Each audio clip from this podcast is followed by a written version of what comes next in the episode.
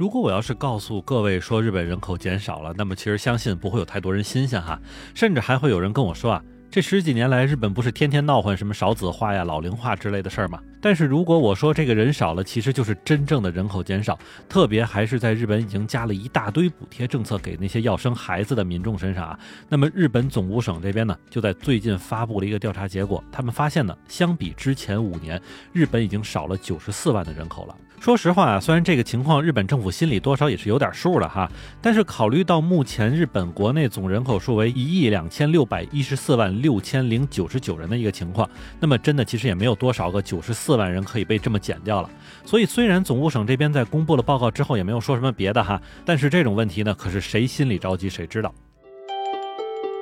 欢迎你收听下站是东京，八尾还在站台等着你哦。欢迎大家回来，我还是在站台等你的八尾。那么，其实促使我想和大家说说这件事儿的一个原因，还不只是我看到了这个报告的消息哈。其实还是这两天呢，有一个新的医疗政策让日本网友们是议论纷纷，那就是日本政府可能要在明年把对于不孕不育的治疗纳入医保范围了。而对于日本来说呢，这个不孕不育治疗的这个范畴可是非常的广泛，从一般的治疗到人工受孕等等这些一概囊括在内。并且呢，按照日本人工受孕的一个平均价格，差不多就是五十到八十万日元的一个情况。其实折合人民币呢，就是三万到四万八千人民币。那么在经过这个医疗保险的加持之后呢，那么这个价格将会直接降到一万人民币左右。所以可见啊，日本政府可是下了很大功夫去撺掇人们生孩子。当然，在这一切的背后呢，还是因为日本目前社会的老龄化不断加速，加上新生儿的不断减少，而这两者加在一起，那么就是日本这个岛上人口会越来越少的一个主要原因了。并且大家要知道的是，我们在上面说的那个人口数量之中，还包含了大量的外国人。如果再把外国人的数量排除掉的话，那么截止至去年统计报告给出的时候，日本人的人口数量是一亿两千三百三十九万八千九百六十二人，相比五年前呢是少了一百七十八万三千人呢。所以它整个下降比例是达到了百分之一点四。如果这么说来，是不是就更加恐怖了呢？而从这点也能知道啊，日本好歹还能维持一个人口数量减少没破百万的原因因呢，原来还是有外国人的加持。那么除了我们说的这个日本总人口数量减少的一个问题呢，令日本政府更加担忧的另一个问题，就是在这一亿多人里边，其实还有百分之二十八点六是六十五岁以上的高龄人口。那么这也代表了社会福利的支出以及有效劳动力的逐渐减少。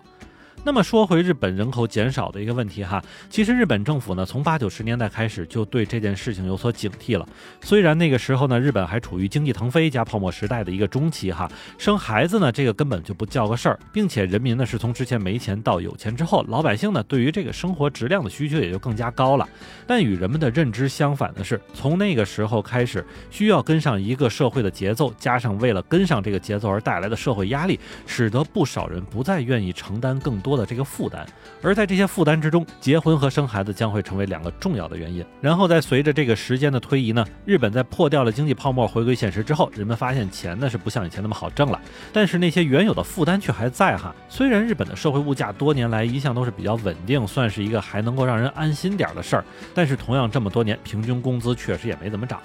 当然，造成一个国家或者一个社会的人口减少，肯定不是一个原因造成的。只不过对于日本来说呢，目前最大的问题并不仅仅是民众不生孩子的问题哈，而是连结婚都成了一个老大难的事儿。当然，这还不得不说目前很高的一个日本离婚率的问题。其实，单纯从数据上看，日本的男女比例还是挺平均的，男性大概是有六千一百三十四万人，而女性呢大概是有六千四百七十九万人，双方基本呢是个五比五持平的情况。所以，只要正经想去找个男朋友或者女朋友的话呢，其实基本都不是什么问题啊。但就是在这样一个数据背景之下，那么日本全国平均一个家庭的人口数量呢，大概是二点二一个人哈，呃，那么也是近几年来最少的一个情况。如果我们再把这个数据拿到东京这边来看的话，这个平均值可是还要降低，只有一点九二个人。那么其实这个数据如果用咱们大白话来说啊，就是在东京这边平均一个家庭都不够两个人，所以我们想想就能知道，没有结婚和没有生孩子的家庭是有多少啊。而且这件事情呢，在我身边的日本人的同事和朋友里面还是挺常见的。那么，对于人口减少或者造成人口减少的主要问题呢，日本国内也一直是在探讨解决方法或者问题的根本原因。那么，相比以往人们常常认为的这个压力过大的认知相反，近几年日本国内企业之中，虽然因为年功序列啊、这个论资排辈等等这些问题造成无端的人际压力确实还存在哈，但是似乎年轻人躺平的一个根本问题在于过于安逸了。在很多对于日本社会的分析文章也好，视频内容也好，其实多数人都提出过日本是一个矛盾社会的概念。那么实际上这点呢，在咱们今天所说的问题里边，其实更为明显了。比如为了减轻公司内部的这个人际压力而设置的各种管控上级领导层的一些措施啊，还有包括在社会中提供了大量这种非专职工作，让那些不想见人的人可以在家里就能轻松赚钱啦，等等这些啊。但实际上，这种体系上的安排又要直面这种经济规律和社会各国打通之后的一个直面竞争，而单单是从咱们上面口头上所说的这些问题，其实大家马上就能知道，为什么近几年日本社会上或者日本的公司里面多了很多摸鱼的人，而这些摸鱼的人呢，与其说是在混工作，还不如说是在混自己的人生。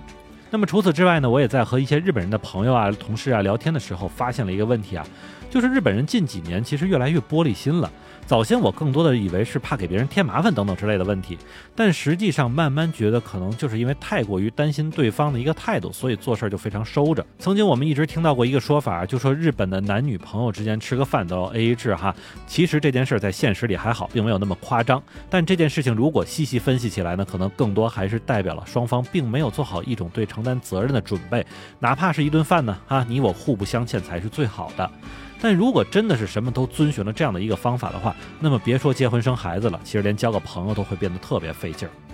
那说到最后啊，可能我们还是要把这个人口减少的问题归给一种莫须有的社会压力上面。但是相信大家对日本这种颇为矛盾的社会压力已经有所了解了，所以不得不说啊，和亚洲其他国家相比啊，日本仍旧是一个非常不同的存在。甚至在有些地方，我都认为这里还一直保持着一个闭关锁国的状态。那么人口减少似乎也是这个问题的一个具象化表现了。好，那么感谢您收听下站是东京，我还是在站台等你的八尾。